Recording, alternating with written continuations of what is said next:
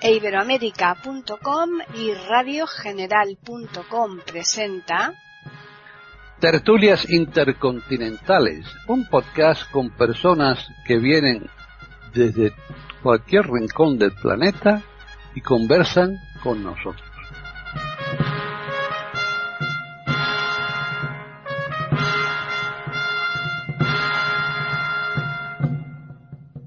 ¿Qué tal? Bienvenidos otro día más a Tertulias Intercontinentales en iberoamérica.com. Soy Paqui Sánchez Galvarro y hoy David Soneto no puede estar, pero el resto sí. Así que vamos a saludarlos y ya mmm, desvelaremos el tema del que vamos a tratar hoy, que, que es muy interesante, tan interesante como que es la continuación del de la semana pasada, que fue para mí muy, muy, muy bonito y, muy instructivo. Así que vamos a saludar a René Escape. ¿Qué tal, René? Hola, Paquita, ¿qué tal? Un gusto, como siempre, estar contigo acá en Tertulias Intercontinentales de Iberoamérica.com. Eh, saludo a los queridos contertulios o, o, a los panelistas, digamos, acá de, este, de, esta mesa y a todos los queridos oyentes que para poder estar con ellos en este tema que espero que también sea fructífero y que nuestras opiniones puedan ser de, utilidad a algunas personas. Uh -huh. Y ahora nos vamos a nada más y nada menos que a Colombia y ahí está María Eugenia de Jar. ¿Qué tal? Hola, Paqui. Como siempre, con mucho agrado de estar contigo, con los contertulios y muy particularmente con este tema de hoy que para mí ha sido siempre muy central en mi vida y en mi trabajo Así que tengo mucha ilusión. Bien, y ya finalizamos en Chile con Jorge Muñoz. ¿Qué tal? Hola Paqui, hola queridas compañeras de esta tertulia. Eh, saludo a nuestros auditores porque hoy estaremos tres latinoamericanos y una madrileña, así que esperamos que se entretengan. Hombre, seguro que sí. Y una vez más te dejan solo ante el peligro. Sí, claro. Estoy, es mal que te estás acostumbrado. Estoy encomendando a las potencias naturales. en fin, tú estás solo mmm, entre tres mujeres y yo estoy ¿Sí? solo entre tres latinos. Con lo cual aquí las que están en mejores circunstancias son María Eugenia y René, ¿eh? Pues sí. sí. Bueno, pues como yo decía antes, eh, hoy vamos a continuar el tema que iniciamos la, la semana pasada porque se nos quedó parte, parte de la temática que, que yo creo que eh, sí que era bueno que la, que la hoy la desmenuzaran nuestros contertulios y además pues también van a ampliarlo ¿eh? con otros aspectos que ellos eh, consideran que, que son de interés y yo también lo creo así. Así que vamos a comenzar con René.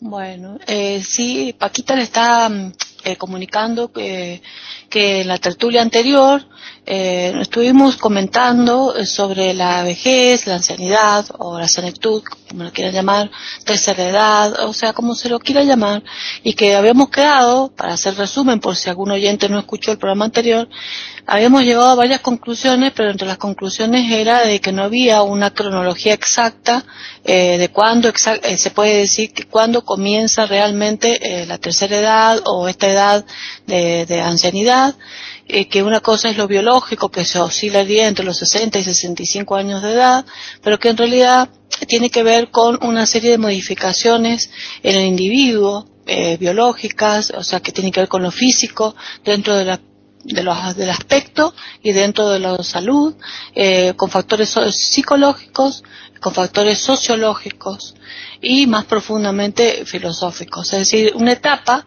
de, de importantísima, muy importante, hemos llegado a esa conclusión, muy importante, eh, que ya lo iremos desarrollando porque es muy importante, ¿no? Hay que alcanza a llegar a esta etapa del ser humano y necesaria además. Eh, entonces, eh, la etapa que nos faltó eh, relatar o comentar entre nosotros fue que, o sea, un aspecto, digamos, de que en esta edad hay que prepararse también eh, cuando viene el periodo de lo que se llama la jubilación. Es decir, eh, sabemos que hay, hay países que por supuesto a esto lo obvian, ¿no? Pero la mayoría de los países consideran eh, en esta edad que, que ya hay un cierto mm, cansancio vital eh, o un agotamiento vital y que eh, muchas personas esperan eh, de distintas maneras llegar a esta edad porque hay algunos que lo aspiran con anhelo, que llegar a este momento para sentirse libres, para sentirse con disponibilidad de tiempo, para sentirse eh, plenos en, en, en, hacer todo aquello que ellos habían deseado y que por razones de su actividad laboral, que está, y sobre todo sobre todo aquellos que hacen una actividad que no es la compatible con, con su gusto. Por ejemplo, si una persona que siempre quiso ser actor, no creo que a los 60, 65 años quiera dejar de ser actor, ¿no? Entra, sigue siendo, hay una continuidad. Pero, por ejemplo, sobre todo aquellas personas que hacen actividades así de tipo mecánicas, así, eh, o oficinistas o administrativas, y que esperan llegar a una etapa de su vida donde por fin puedan desarrollar otras eh, otros gustos, o sea, otras vocaciones, porque mucha gente tiene es, polifacético en sus vocaciones. Sea, hay gente que, por ejemplo, quiere eh, dedicarse al arte, dedicarse a la música, dedicarse a, comunicarse con los amigos, o a hacer actividades sociales, o a viajar, a conocer el mundo, eh, a tener más contacto con la familia, o a encontrarse con sus nietos. Eso va a variar de acuerdo a lo cultural, a lo a cómo fue su estado anterior de vida, a sus gustos, preferencias y todo. Pero es importante que en esta etapa se preparen eh, psicológicamente para no entrar en lo que debería ser lo negativo de esta etapa. Justamente hay que obviar lo negativo, por eso hay que pensarlo, y desde joven hay que pensar, no digo de los 20 años, pero cuando ya se tiene más o menos cuarenta y tantos, y se, ya ir programando de que algún día se va a llegar a esa edad y, prepararse a que no se va, no se debe nunca volver hacia atrás, nunca eh, volver sobre el pasado, siempre en forma reiterada, sino eh, siempre ir hacia adelante y buscando proyectos para, por más que sepamos que lo único seguro es nuestro presente, eh, igual uno debe pensar en que va a tener una continuidad en el futuro y qué actividad va a programar para ese futuro y creo que eso va a redundar en la felicidad que va a tener esa persona una vez que se jubile, ¿no? En, buscarle mérito a, esa, a ese momento y ir programando qué va a hacer, qué va a realizar y qué sentido le va a dar a su vida. Y si no le encuentra sentido a su vida, porque mucha gente cree que el trabajo que tenía es todo lo que ocupa su eh, vida en lo mental y en lo temporal, eh, y de golpe se siente vacío, tendrá que ver la manera de buscar una, y no encuentra realmente camino, y entra en depresión, tendrá que buscar un apoyo psicológico adecuado para que revierta su presente y, se dé cuenta qué es lo que tiene para que lo, a eso lo, lo, sobredimensione o lo extrapole para que se dé cuenta realmente qué sentido tiene su vida. Sí, en eso vamos a desarrollar el tema, la tema con, con los compañeros. El hombre en busca del sentido de su vida. Bien, María Eugenia. Bueno, realmente este tema, y es cierto, tiene mucho que ver con el anterior y con muchos de los temas que hemos tratado en las tertulias. Y hablábamos concretamente para hoy de El hombre en búsqueda de sentido, que es el título que le ha dado Víctor Frankl a uno de sus libros, porque ha escrito muchos, muy importantes todos, diría yo, pero este es el primero y es el que yo le recomendaría a los oyentes que se pueden interesar en buscarlo. De pronto, para aclarar la importancia de esto, eh, es importante destacar que Víctor Frankl era un joven psiquiatra recién egresado judío que en épocas de la Segunda Guerra Mundial cae en la tragedia del holocausto, siendo muy joven, recién casado con su primer manuscrito listo para publicar y empieza a experimentar en su propia vida lo que fue el infierno de, la, de los planes de exterminio de los campos de concentración. Eh, Víctor Frankl, a través de este horror que él vivió, él encontró que si no hubiera vivido semejantes cosas tan fuertes y tan horribles, posiblemente no habría llegado a entender con profundidad muchos aspectos no solo de su propia vida, sino de la vida del ser humano en general, del animal humano, ese animal que se ha humanizado. Me parece interesante que él explica que en su concepto, para él humano y espiritual son sinónimos. No se está refiriendo necesariamente a nada religioso, sino a ese aspecto del animal que al humanizarse trasciende el solo instinto y empieza a adquirir posibilidades que no se tenían cuando era simplemente un animal. Esto incluye la posibilidad de escoger, la posibilidad de co-crear, como decían los griegos, y lo más central que él eh, saca de la experiencia de lo extremo en horror es que mientras el ser humano no vaya adquiriendo un sentido de su vida, cualquier otra cosa que trate de hacer para mejorar su experiencia vital no va a tener mayores resultados. Hay ante todo, dice él, y por eso el título, el sentido de la vida que para cada individuo es único, es personal, es irrepetible. En ese sentido, entonces, Víctor Frankl, al final de, de, salir de esto y volver a retomar su vida, cambió, enriqueció su experiencia también como psicólogo y como psiquiatra. Y entonces saca una escuela formidable. Yo soy psicoterapeuta y para mí lo más elevado dentro de los psicólogos es el pensamiento de Frankl, con la importancia que tienen muchos, por supuesto, pero es la logoterapia, logos, el sentido, el sentido que, de la vida. Ese sentido no es solamente algo que se busca y un día lo encontré, sino que se lo tengo que dar yo, cada persona. ¿Cómo se lo doy? En ese sentido, entonces, me voy a referir a otros psicólogos que aportan mucho en esto. Por ejemplo, Abraham Maslow, psicólogo que hace una pirámide para poner desde la base las necesidades desde lo más esencial, como animal que es también el ser humano, cubrir las necesidades de alimento, de abrigo, y él va subiendo en la pirámide en la medida que se van cumpliendo las expectativas y se pueden responder a las necesidades. La última que describe Maslow es la autorrealización.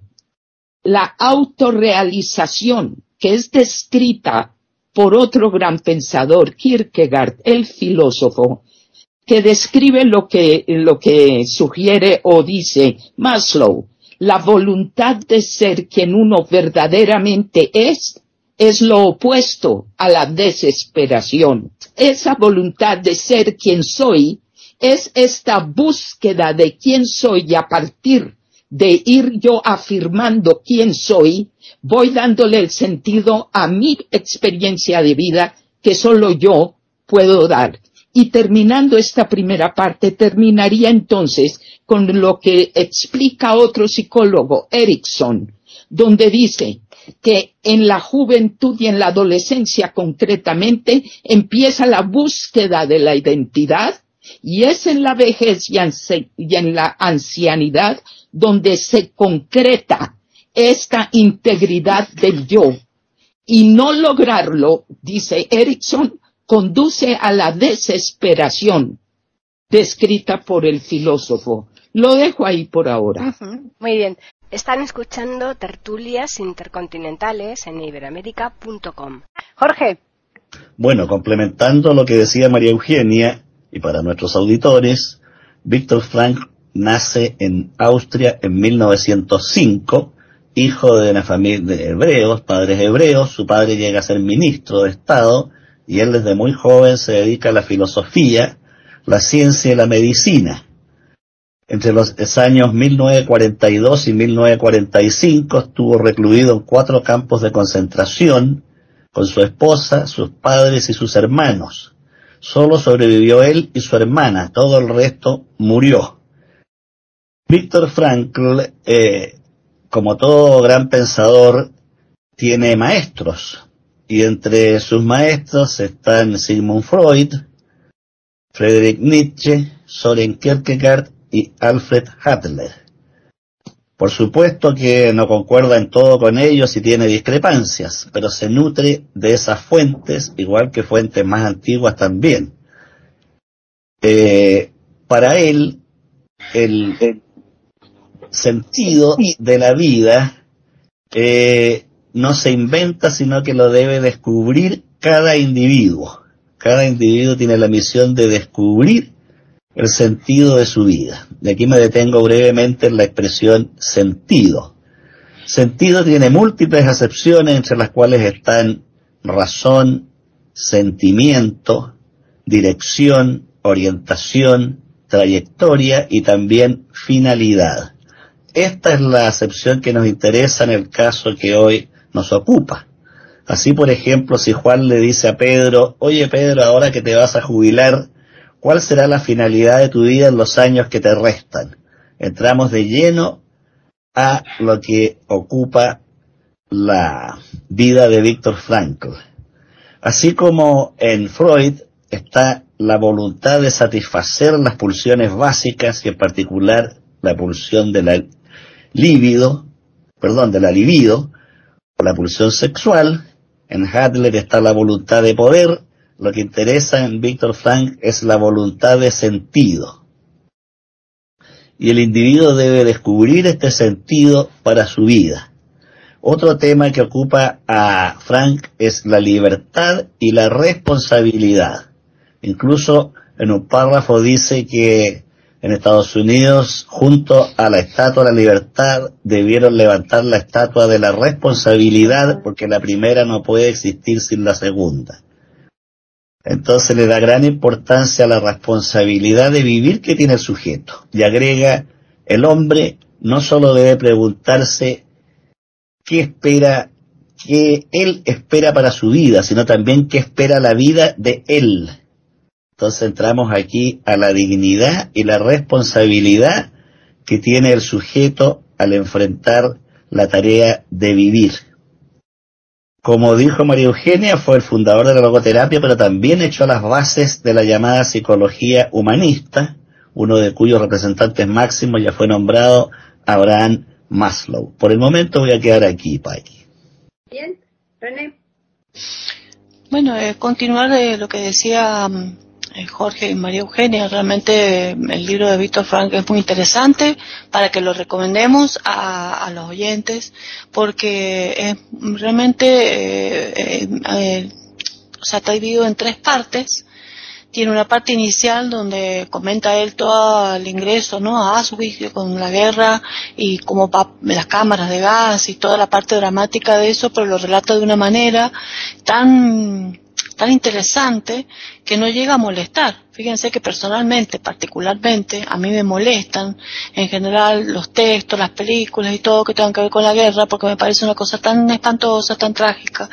Pero eh, la particularidad que tiene Frank, eh, como buen psicólogo y buen psiquiatra, es este, relatarlo de una manera interesantísima porque mm, va mostrando eh, las debilidades humanas y hay una pregunta que hace que me, movilizó eh, tremendamente, que cuando dice, cuando estás totalmente desnudo de todo, cuando no tienes absolutamente más nada que tu propio cuerpo, ¿por qué no te suicidas?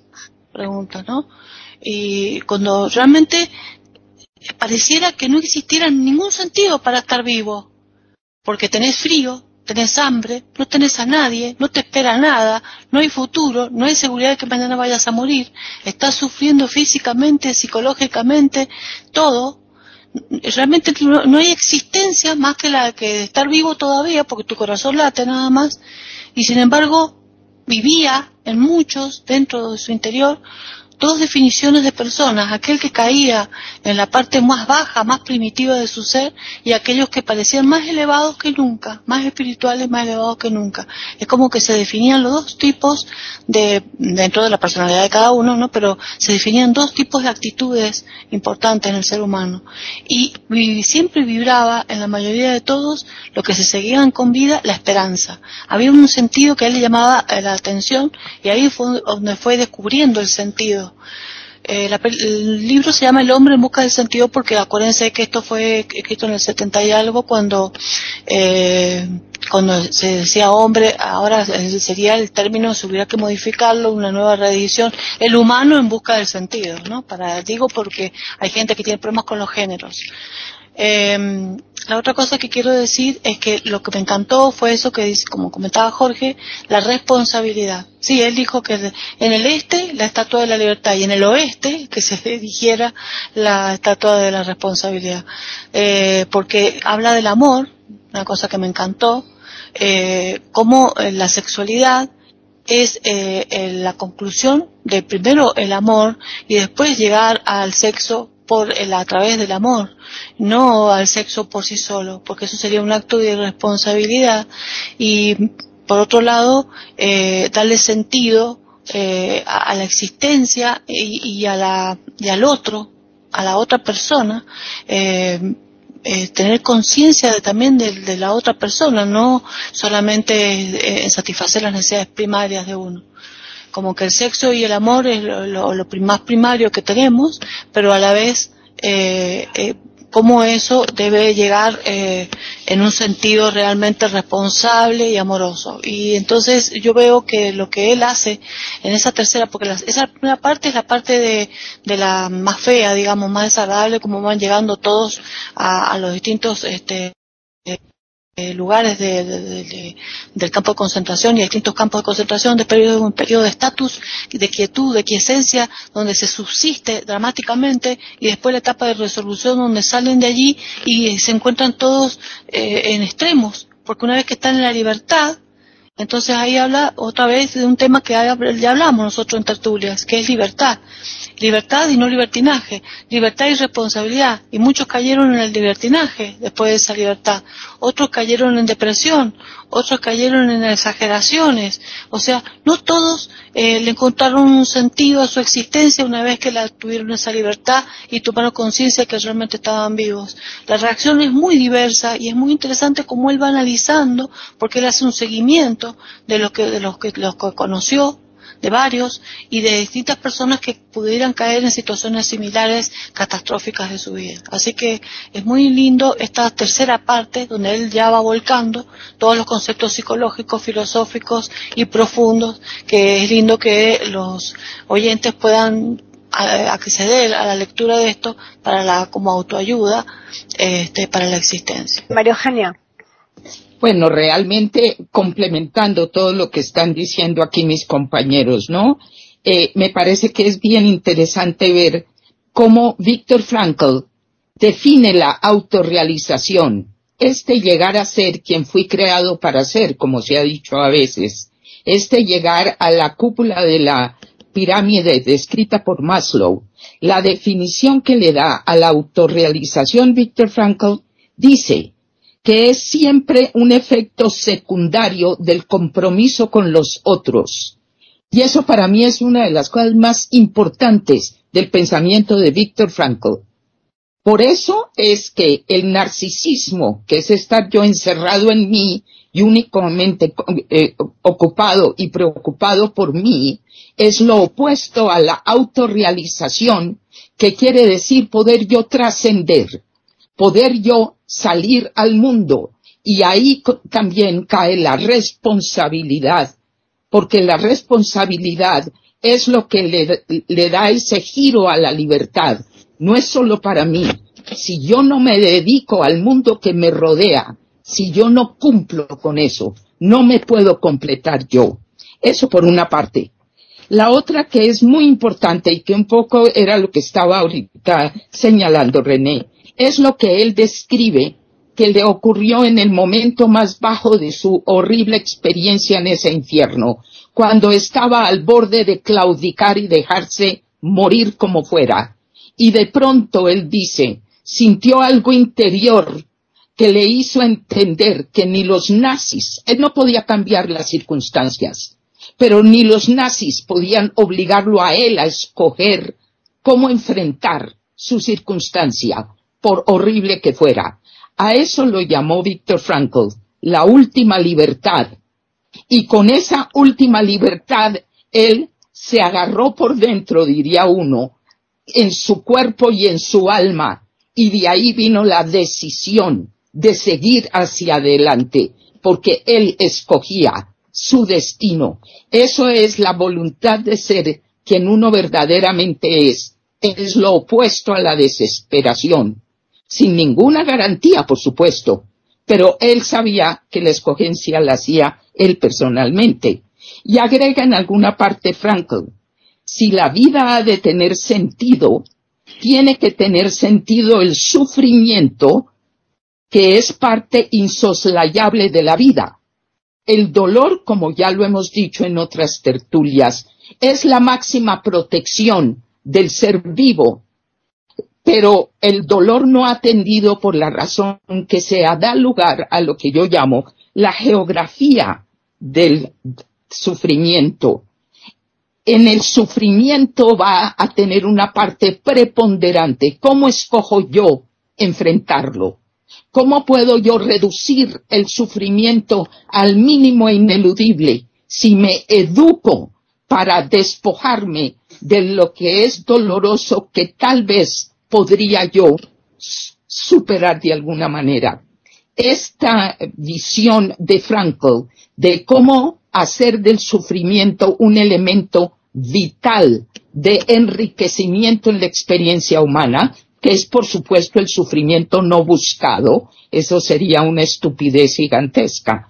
Pero él está hablando en ese sentido. Y ahí está una cosa interesante de Frankl cuando ya salió de esto, cuando sale al otro lado, en un diálogo que él hace por escrito con Freud. Freud, por supuesto, había muerto antes. Freud murió en el, en 1939, cuando iba por desatarse lo peor de lo que fue el holocausto, por ejemplo. Y él lo que le dice es, doctor Freud, según usted pensaba, cuando el ser humano se encuentra en la peor circunstancia de degradación en todo sentido, los seres humanos se convierten en cerdos. Pero le voy a decir algo, yo estuve en esa circunstancia que a usted afortunadamente no le tocó. Y usted tenía razón porque me encontré a los cerdos, pero también me encontré a los ángeles.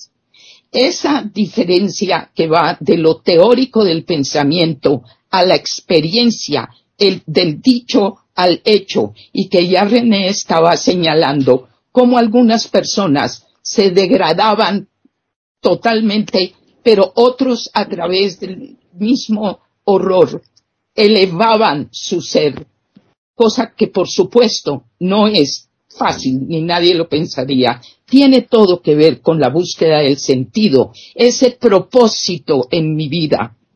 Y de, esto podemos también entender una cosa que es muy interesante, y es que, como alguien decía alguna vez, aprender a envejecer bien hay que hacerlo desde joven. Y por eso es que tenemos que empezar a darle vuelco a la juventud como la única óptima situación humana para que toda persona que está en el tránsito de la juventud pueda ver con ilusión y optimismo las décadas que quedan, porque la integridad del yo, como dice Eric Erickson, se consigue en la vejez, pero debe tener antes los pasos de enriquecimiento y aprendizaje que no conducen a la desesperación por no ser joven, sino a lo que yo llamo el esplendor como los árboles. Por último, terminando acá, hablo de mi, experiencia eh, acompañando lechos de muerte a través de 40 años ya. Y de lo que más he aprendido es la pregunta al final, de pronto en la última parte, puedo ampliar eso un poco, pero ha sido, ¿valió la pena o no mi vida? Eso en personas que he acompañado al final en cualquier edad en que se encuentren. valió la pena o no. Esa respuesta es a lo que se refiere Víctor Frankl en el hombre o el ser humano en búsqueda de sentido que solo él o ella le pueden dar. Jorge. Bueno, profundizando en Víctor Frankl, él escribió muchos libros, no solo este, aunque este es el más conocido y más traducido a distintos idiomas. Lo publicó en 1946, terminada la guerra. Eh, Frankl dice que el principio moral puede ayudar en un principio, puede ser útil, pero tiene el riesgo de llevar al fanatismo. También agrega que la religión ayuda, pero tampoco es algo definitivo. Agrega que la creencia en la vida eterna tampoco sirve mucho porque lleva la irresponsabilidad.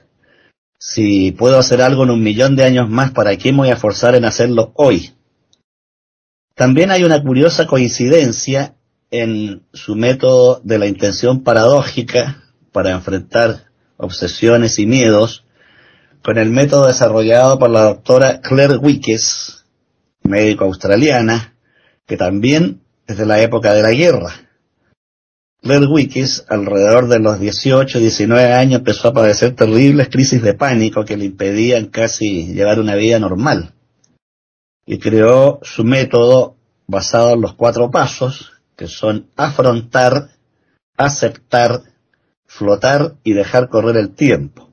Esta mujer extraordinaria llegó a los 91 años atendiendo pacientes y dictando conferencias. Es bueno buscarla y descubrirla porque es un hallazgo notable. Y curiosamente, eh, ella sostenía que en lugar de eludir el pánico, había que afrontarlo, pero no afrontarlo a combos, a golpes, sino empapándose de él, yendo al pánico, provocándose el pánico, buscando situaciones que lo sumen a uno en el terror. Luego, aceptarlo, aceptarlo plenamente, reconociendo que está en uno. Luego flotar.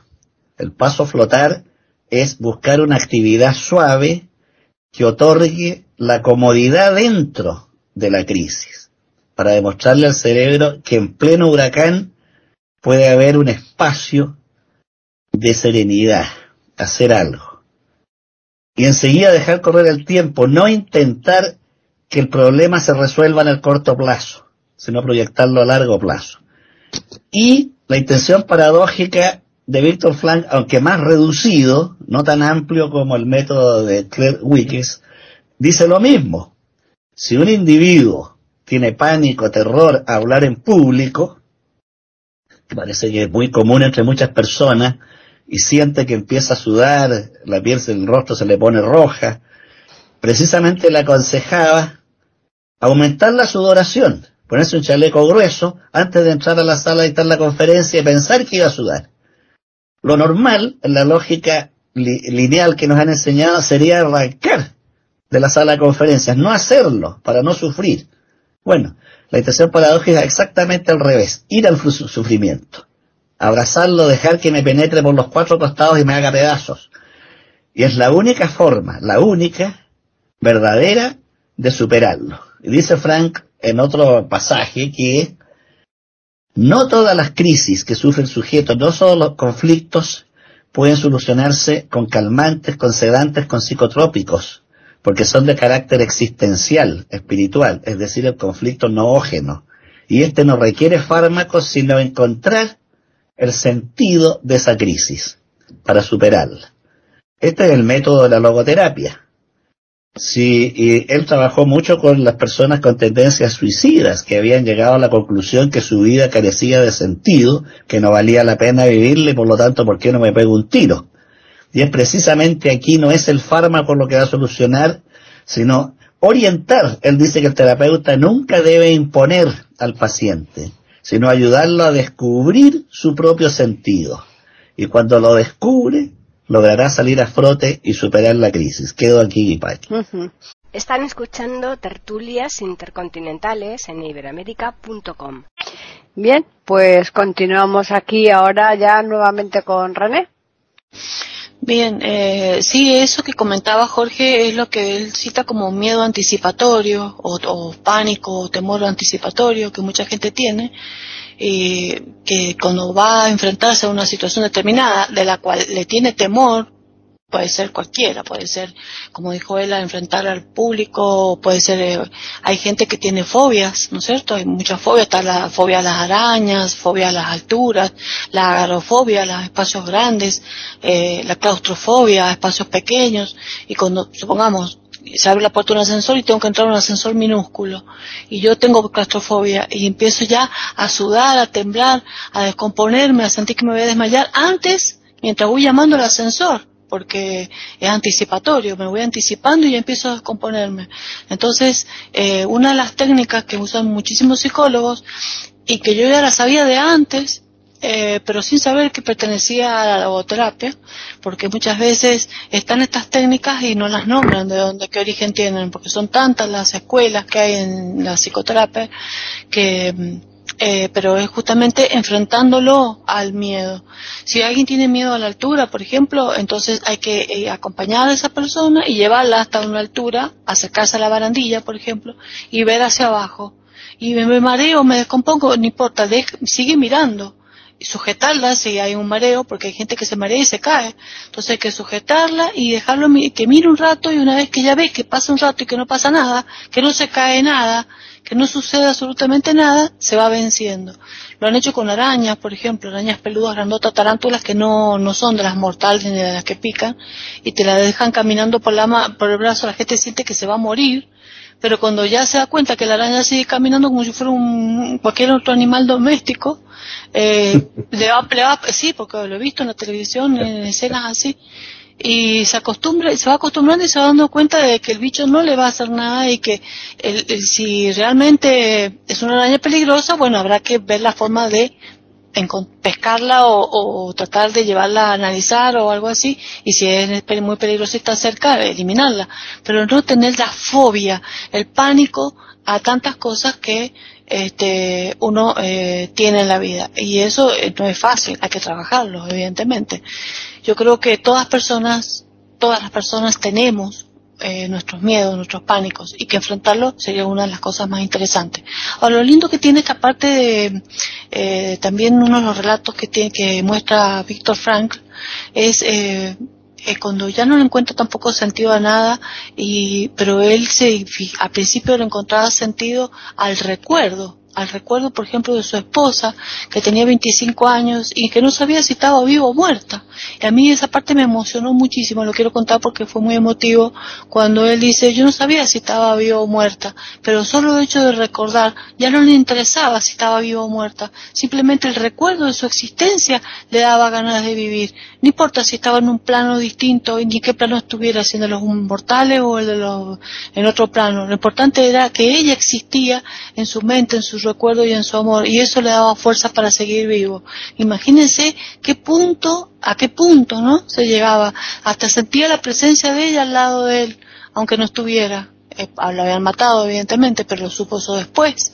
Pero qué interesante es, aunque sea aferrarse a algo en situaciones de desesperación, ¿no? Aunque sea un recuerdo de algo maravilloso que le provocaba amor.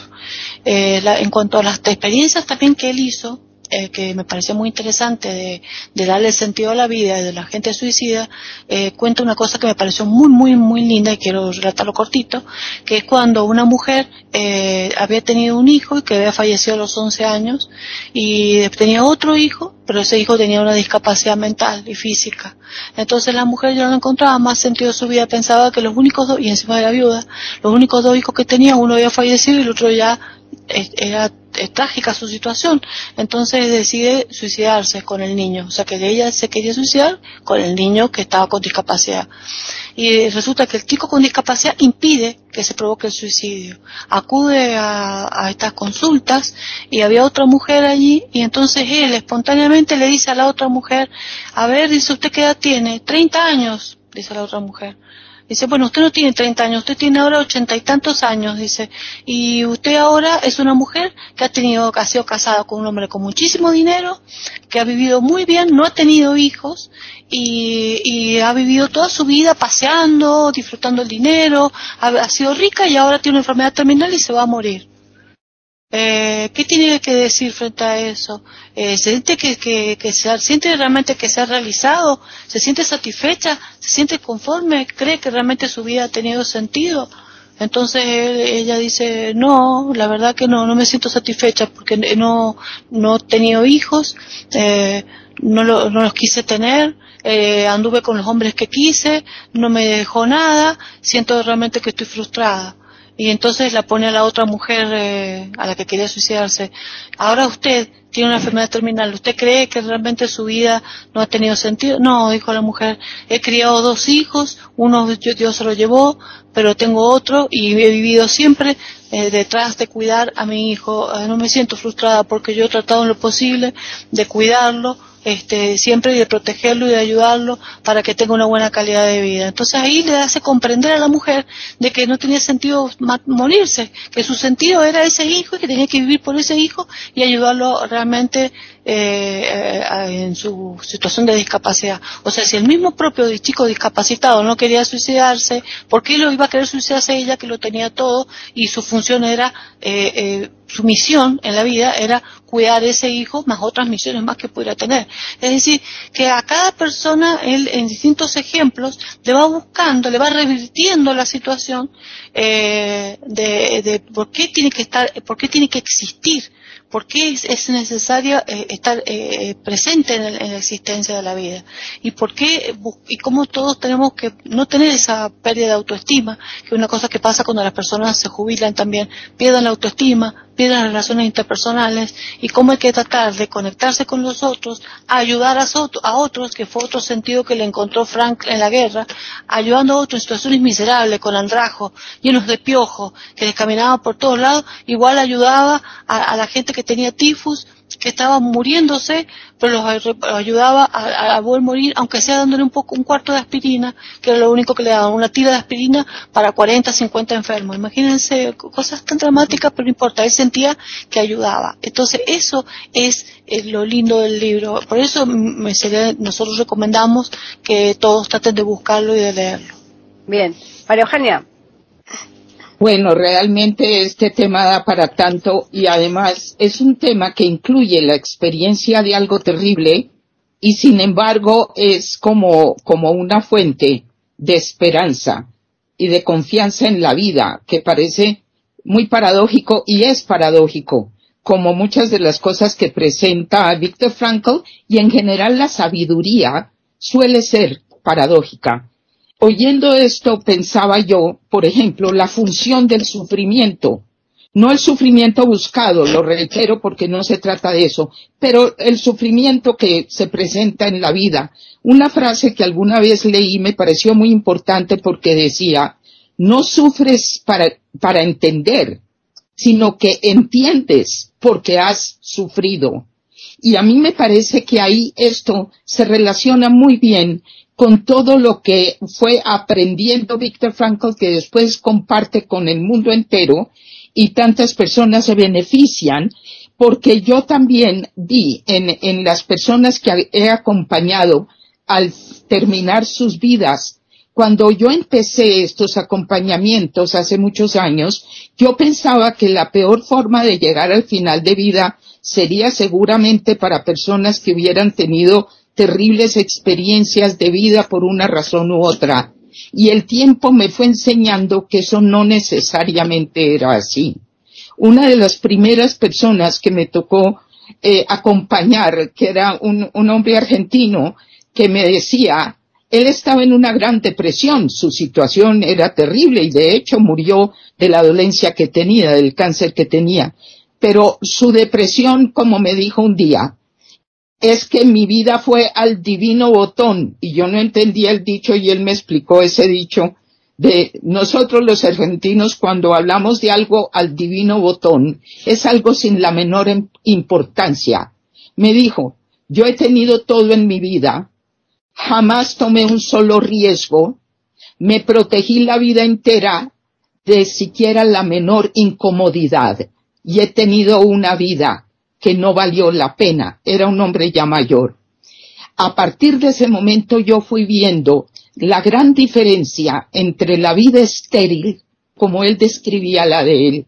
Entre otras cosas les cuento, él alcanzó a vivir unos meses más y en esos meses empezó a darle un sentido a su vida que nunca le había dado antes. Como se, podemos decir, mientras hay vida y esperanza. Y es cierto, no hay que desperdiciar ni un instante. Pero sí conviene pensar, y los que nos oigan, que todavía tienen la expectativa de muchos años por delante, es no dar por sentado esto, sino que tengo yo cada día, como dijo un poeta eh, norteamericano Longfellow, cuando dice, ni el disfrute ni las penas son nuestro camino destinado, sino actuar de tal manera que mañana nos encuentre más adelantados en el camino. Estoy haciendo una traducción.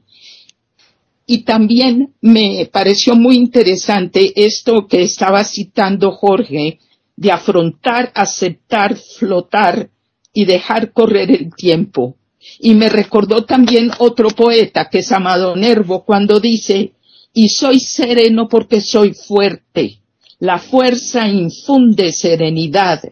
¿En qué radica mi fuerza? En una indiferente resignación ante los vuelcos de la fortuna y los embates de la aflicción. A esto, por supuesto, tenemos que agregar la voluntad que yo debo tener para el coraje de cambiar lo que pueda cambiar, la serenidad para aceptar lo que no puedo cambiar y la sabiduría para ver la diferencia.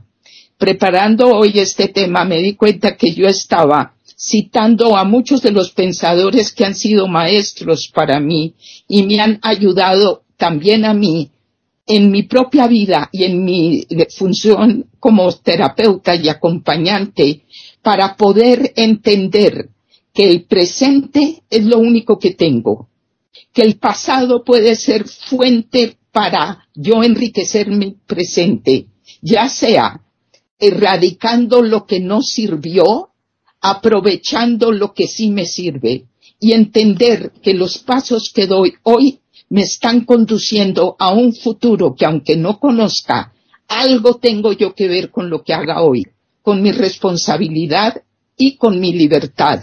Esto para mí resume muy bien lo que dice Víctor Frankl, que nos conduce a una palabra que hoy yo, que soy una mujer vieja, y yo amo la vejez, la respeto y sé para dónde voy, la palabra serenidad. Lo dejo ahí.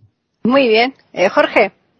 Bueno, recordando el libro de Víctor Frank, que la verdad es que lo leí hace varios años, eh, hay un pasaje en que él se encuentra con un hombre ya mayor, un judío andrajoso, por supuesto, está en el campo de concentración, y él le dice que en su chaqueta tiene un manuscrito. Frank es mucho más joven, por supuesto, y le habla de su, de su libro. Y este judío lo mira y de pronto dice, mierda, pura mierda, manuscrito, mierda, y se larga a reír.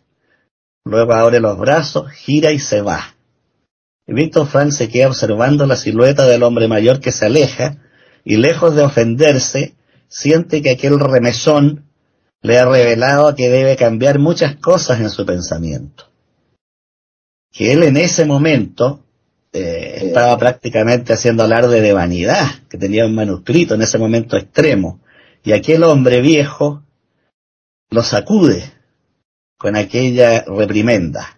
Ese pasaje es muy interesante. Otro en que él cuenta que los judíos eh, acumulaban los cigarrillos que corrían por el campo de concentración porque los podían cambiar por un pedazo de pan duro, por un plato de pésimo sabor porque los mantenía alimentarse y mantenerse vivos. Entonces él observaba que los judíos que guardaban los cigarrillos tenían esperanza, pero cuando observaba a otros que empezaban a fumarlos uno tras otro, estaban perdiendo su sentido de vida. Y a esos había que asistirlos. porque ya no les interesaba canjearlos por el pedazo de pan, por el trozo de cebolla a mascar. Ese detalle que parece tan ínfimo en la vida normal en campo de concentración era indicador para Víctor Frank de lo que estaba sintiendo esa persona. Y eso es interesantísimo. Otro pasaje que yo no he olvidado nunca me parece extraordinariamente revelador por el amor y admiración que siento por los árboles, a los que llamo los gigantes buenos. Siempre se lo digo así a mi hija cuando salimos a caminar. Ella abraza los árboles en la calle y me dice van a pensar que estoy loca. Entonces, cuenta Frank que había una niña muy joven, de unos 18, 17 años, que vivía encerrada en su barraca, no compartía con nadie más. Y pasaba siempre en el trozo hueco de ventana, porque no podemos hablar de ventana con vidrio ni cortinas, en un hueco ahí en la barraca, mirando. Entonces él se acerca y le dice, ¿y tú? ¿Por qué no, no sales a caminar? ¿Por qué no hablas con otras mujeres? Entonces la niña le dice, no me interesa, sé que voy a morir, sé que pronto me van a llamar a las cámaras de gases, pero a diferencia de lo que tú crees, yo converso todos los días. ¿Y con quién conversa? Con ese árbol que está frente a la ventana. Él me guía, él me dice que voy a morir, pero que debo tener esperanza. Y quiero terminar esta ronda con una frase de Aristóteles. La esperanza es el sueño de los hombres despiertos. Están escuchando tertulias intercontinentales en iberoamérica.com. Bueno, pues vamos a hacer ya como a modo de resumen la última ronda porque da pena dejarlo. Francamente es tan bonito todo lo que estáis diciendo que yo estoy segura de que cuando los oyentes estén escuchando esta tertulia van a querer más y más y más. ¿eh? Así que vamos a alargarla un poquito más haciendo una ronda de resumen. René. Eh, realmente, eh, eh, como comenta Jorge y como comenta María Eugenia, es precioso porque a pesar de que es un libro que muestra un, perfil dramático de la vida, de, de, momentos de la historia nuestra realmente espantoso, sin embargo está narrado de una manera, dentro de la tristeza y del sufrimiento, como bien recalca Frank, como un sentido eh, importantísimo para poder eh, darle eh, comprensión a muchas cosas que en la vida nos suceden. Y entonces yo pienso que podemos tomar o rescatar de esto para todos los oyentes que han vivido una circunstancia de sufrimiento muy grande, ya sea la pérdida de un familiar muy querido, de un hijo, ya sea la pérdida de un, de un sentido, ya sea la vista, eh, lo que somos ciegos o, u otras este, discapacidades o la, ven en su familia, en sus hijos, lo que sea, no importa la, la, la, circunstancia que consideran adversa, que la consideran como un foco de sufrimiento y que sienten que a la vida la están padeciendo, no que la están viviendo. Entonces, eh, eh, sin embargo, es interesante si revertimos esto y nos damos cuenta que este sufrimiento le da sentido para comprender por qué eh, estamos, estamos viviendo esta circunstancia y cómo podría haber sido diferente esta circunstancia eh, eh, si le hubiera ocurrido, eh, a lo mejor no lo estamos viendo nosotros, sino que le hubiera ocurrido a otra persona que queremos, o no nos hubiera ocurrido y hubiéramos llevado una vida superficial eh, que realmente no hubiera, hubiera carecido totalmente de sentido y hubiera sido una vida vana. Eh, por lo menos, eh, como él en este momento va, yo capté que en todo el libro él cree en Dios profundamente, eh, o por lo menos el que no cree en Dios, que crea en una existencia más poderosa o en un cosmos o en un universo que, que tiene un, un perfil nuestra existencia, sino para qué estamos, que es la esperanza, y que mm, es muy importante que nosotros si vemos hacia atrás eh, no como recordando patológicamente lo que hemos vivido para no darle tristeza a nuestra ancianidad, sino que si vemos hacia atrás y hacemos un raconto, digamos, un recuento de todo lo que hemos hecho, eh, lo que nos suceda hoy por algo es y un sentido tiene, y entonces es como que nos, se nos pregunta, ¿por qué, qué hacemos con esto? Que la vida nos pregunta, que también lo dijo Jorge más temprano, la vida nos cuestiona ¿por qué, qué hacemos con estas armas que tenemos ahora? Entonces, ese es el sentido que tenemos que encontrar. Con esto, si yo, por ejemplo, un ejemplo, yo, mi ceguera, ¿qué hago con mi ceguera? ¿Me tiro al piso a llorar? ¿Voy y me suicido? ¿O me dedico a hacer cosas que, que no antes no se me habían ocurrido o veo ahora cosas que antes no veía. Y eso es lo interesante. Y cada uno dentro de su dificultad que le encuentre eh, esa dificultad, el sentido de esa dificultad para revertirlo y darse cuenta de que ha vivido o va a vivir una vida con una, una misión eh, que tiene eh, una función para su espíritu o para el espíritu de los demás. Por eso se acuerda cuando hablábamos de felicidad, que dijimos la importancia de la empatía, la solidaridad para ser feliz eh, y la compasión. Bueno, si estimulamos esos sentimientos, compasión, empatía y solidaridad, y tratamos de que lo nuestro, eh, no tener autocompasión, sino tratar de que todo esto nos genere a nosotros felicidad, creo que es una cuestión de actitud. Y eso es lo que nos debe llevar adelante como motor, una cuestión de actitud para darle sentido a la vida. María Eugenia. Bueno, terminando esto, debo decir que esta tertulia de hoy a mí me ha emocionado mucho. Eh, y a veces he sentido casi un nudo en la garganta, realmente, porque veo como la existencia, que puede ser tan exigente y tan dura a veces, tiene cosas tan extraordinarias entreveradas. Yo soy, entre otras cosas, tejedora. Paqui también es tejedora. Y entonces, eh, tejemos hilos en la vida siempre. Y así es todo, prácticamente. Yo terminaría diciendo que toda esta reflexión que estamos haciendo de la búsqueda del sentido nos da a nosotros y a todos los oyentes, ojalá, esta palabra que han hablado de esperanza, esperanza con fundamentos.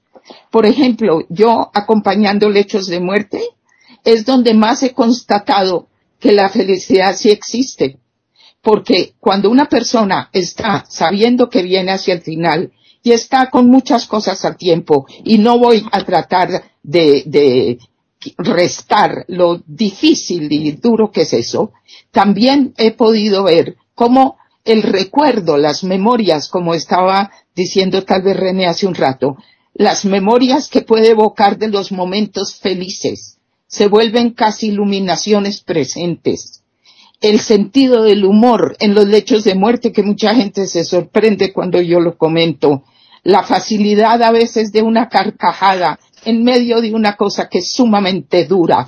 Es como si el alma empezara a arropar al cuerpo y ayudar a entender que dentro de la oscuridad está también la posibilidad de la luz. Como se decía alguna vez, sin oscuridad no habría, no podríamos percibir la luz ni las estrellas. Y en ese sentido esto es más importante que lo físico es lo interior. También dos palabras que yo creo que ayudan mucho con esto de yo, qué sentido le doy yo a mi vida, es recordar que soy único, irrepetible. El sentido que yo le puedo dar a mi vida no se lo puedo dar nada, nadie más. Yo soy sola y estoy acompañada. Tenemos en español ser y estar. Y este tema de darle sentido a mi vida, si no estoy volcado a los otros, como dice Víctor Franco, tampoco puedo encontrar el sentido para mí.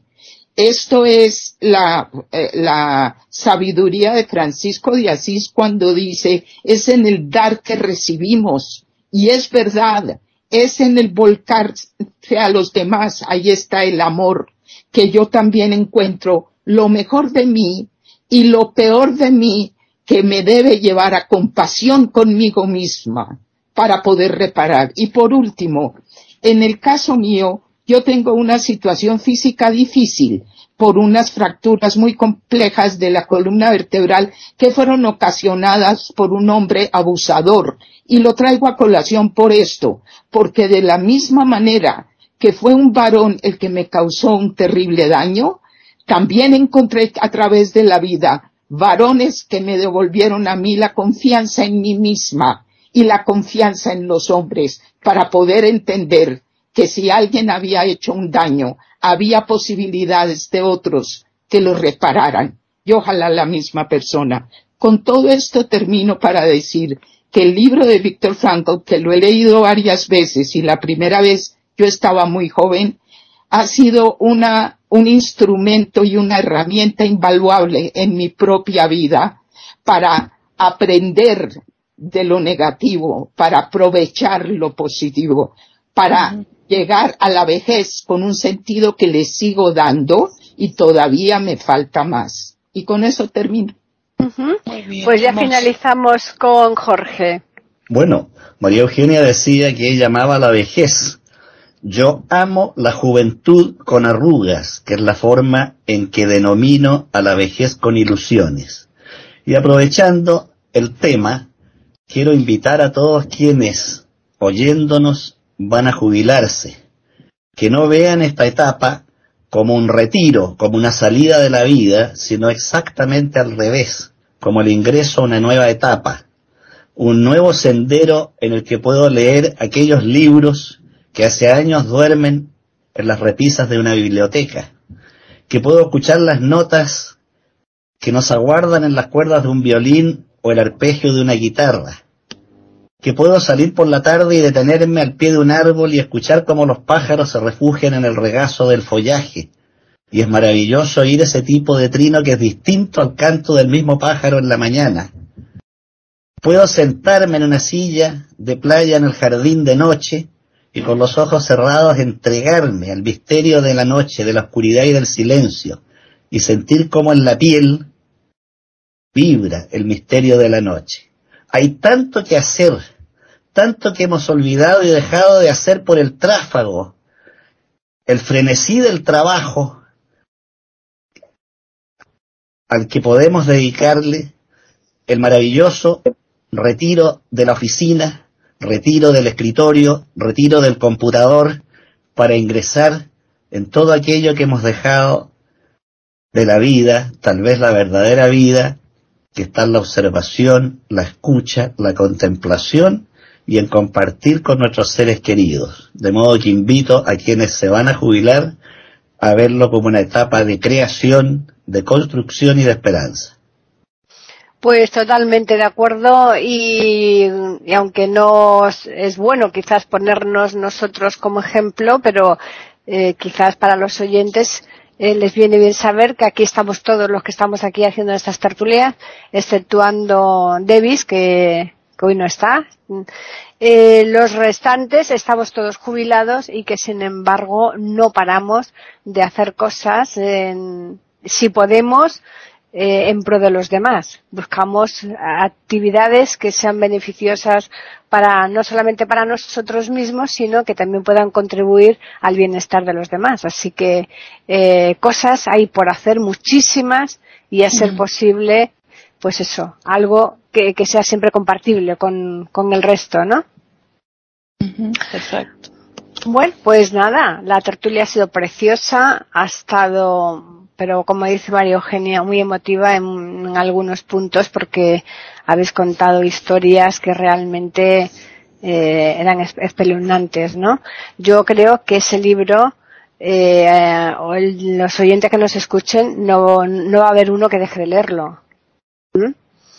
Así pues, vamos a recordarles que nos pueden escribir a tertulias arroba y pueden hacerlo también al Twitter e Iberoamérica con las iniciales e y la A de América en mayúsculas. Y nada, agradeceros por supuesto esta labor que hacéis semana tras semana y a los oyentes la escucha que nos asisten pues eh, con todos los temas que nosotros les vamos aquí preparando. Les recordamos que el lunes próximo, sin falta, volveremos a estar aquí en iberoamérica.com con una nueva tertulia intercontinental.